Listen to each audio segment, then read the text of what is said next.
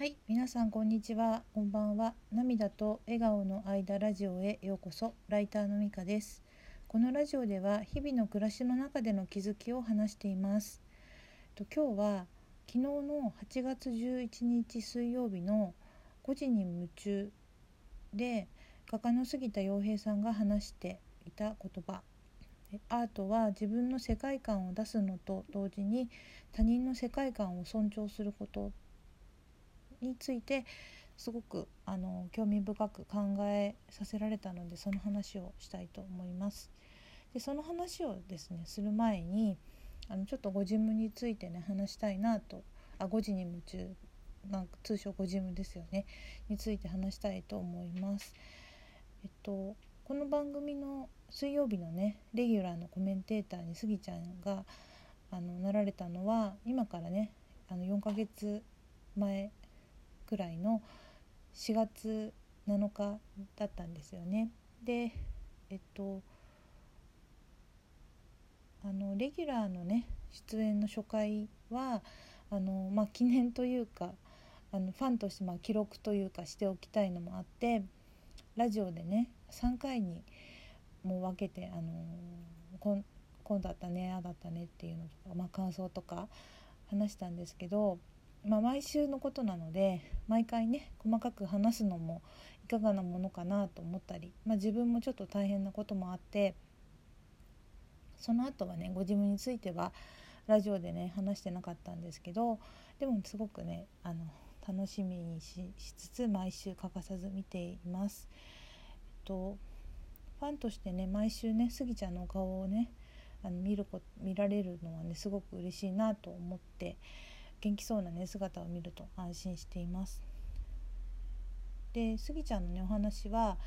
あの毎回ね話題に対する切り口が独特というか、まあ、こういった角度からねあのあこの問題を捉えるんだなという驚きとか発見が多くあの番組をね見終わってからも、まあ、その日のスギちゃんのコメントをこう思い出していろいろ考え続けたりあのしていることも私は多いんですけど、まあ、あるいはねあのスギちゃんが番組の中で勧めてくれた映画、まあ、具体的にはあの葛飾北斎のね映画の「北斎」とか、あのフランシス・ベーコンの「愛の悪魔」とかをね気になってあの見て見てみたりしてあの楽しんだり学ばせてもらったりしています。まあ、一方でねスギちゃんは画家なので、まあ、こうしたね情報番組のコメンテーターの仕事にはね、まあ、慣れてないっていうのもあって、まあ、瞬時にねコメントするということよりもあのじっくりとね時間をかけて考えて自分の最適なねあの言葉をねあの紡ぎ出すのが得意な方だと思われるんですよね。なのであの瞬時にね短い言葉でコメントをすることがねあの求められるこの場であの、まあ、普段ね使ってない脳みそとか筋肉とか使って毎回チャレンジしている頑張られているんだなっていうことが、まあ、画面から伝わってきてあの今度はねどんな風に話するのかなとねファンとしてもなんかこうついね緊張してあの肩に力が入ってしまう時もあるんですけどもちろんリラックスして楽しませてもらっていることもあるんですけど、えっと、そしてねあのそういったね現在においてはあまりね得意ではないかもしれないことに挑戦している姿にとても力をもらっていることにもあのあって私もね頑張ろうなって思えるんですよね。でこうしてねあの4ヶ月とね少しの間あのまあこう番組をね毎週見させていただく中であのすごいなって思うのは、まあ、こう毎回毎回アップデートしてるというか、まあ、スギちゃんの個性を大切にしながらこう慣れてきているのではないかなと感じます。まあ、それはねあのスギちゃんのあの努力ご自身の努力もあると思うし他の共演者の方とのあのこうなんだろうやり取りとかあのスタッフの方々が、まあ、どうしたらねいい番組になるのかっていうのを工夫しながらねあの作ってるのかなと思って、まあ、そういったね番組の裏側も想像して、まあ、勝手にね、あのすごいなと思ったりしてるんですけどあんまりねこうしてね番組のこう変化とか工夫とかあのそういったものを気にしてねテレビを見ることって今まであまりなかったので、まあ、そういった意味でもなんかそういった番組作りまでも身近に感じることができ、まあ、スギちゃんのファンになったおかげであのすごくね面白くて楽しい経験をさせてもらってるなと思っています。とさらにですね自分としてこう、まあ、面白いというか思ってるのが、まあ、スギちゃんのねご自分での完成形というか例えばま半年後にどういった形になればいいのかなってことがあまりこう具体的に想像がつかないというかなんか分かんないですけど、まあ、その姿っていうのは一般的にあるべきコメンテーターの姿ではないような気もするし、まあ、本来ならね何時間かけても、まあ、む何時間もっていうか時間かけて紡ぎ出される言葉をね例えば1分以内にさらっとね言えるようになるの方がなったらいいのかなとも思うんですけどそれはすごく難しいことのような気もしますしあるいはねその言葉ってあのー、同じ言葉を言ったとしても何時間もかけて紡ぎ出されるというプロセスがあるからこそなんかその言葉にまあ価値というかあるのかもしれなくてそれがねそのさらさら出てきて しまうとっていうかまあそれはすごいことなんですけどなんかそのなんだろうちょっと違うのかなとかだから本当に何が最適なのか分かんないんですよね。まあ、それこそねスギちゃんの言うアーティストの仕事の答えのない問題をね考え続けることっていうことであってそれをスギちゃんが自らねあのその姿をね見せてくれるのかなと思ったりもしています。なんか想像をね超えるような素敵な答えかもしれないしそうでないかわからないですけれどもあの今現在こうやって頑張られているプロセスがすごく素敵なことだと感じあの発言とかにねすごいたくさんヒントをもらいながら感謝しながらあの視聴しながら応援させてもらっている状態だなと改めて自分の今のことを思っています。とねあのご自分の話で前置きがかなり長くなってしまったんですけど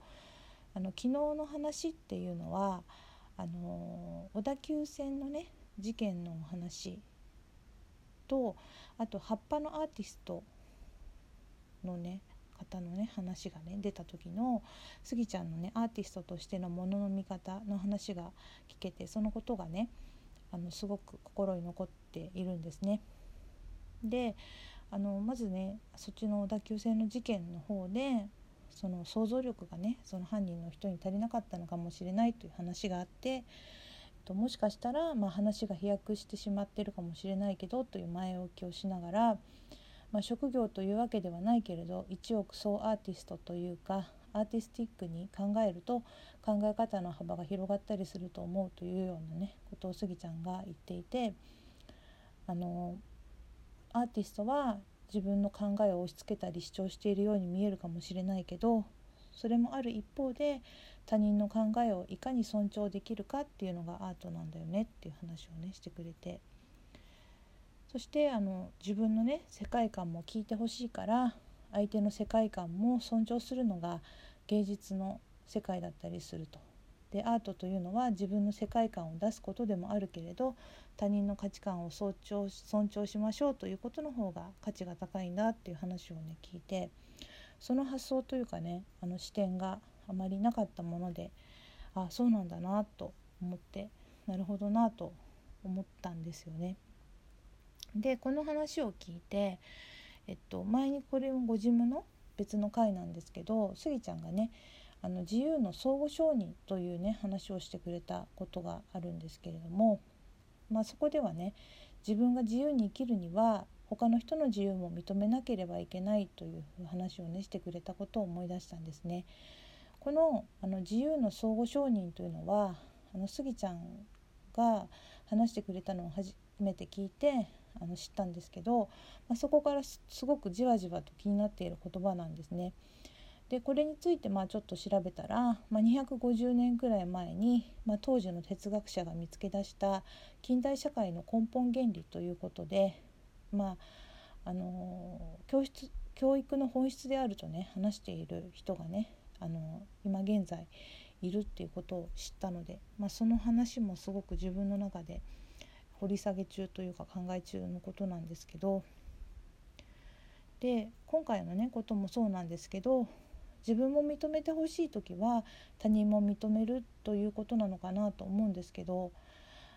例えばあの自由に自分の世界観をね表現する、まあ、アーティストのような人がいることで周りの人もああやって表現してもいいんだとか自分も人と違っていいんだと自然に思える考え方とかを緩めることができるということなのかなと捉えました。まあ、自分とね違うあの人とか、まあ、好きになれないものがあったとして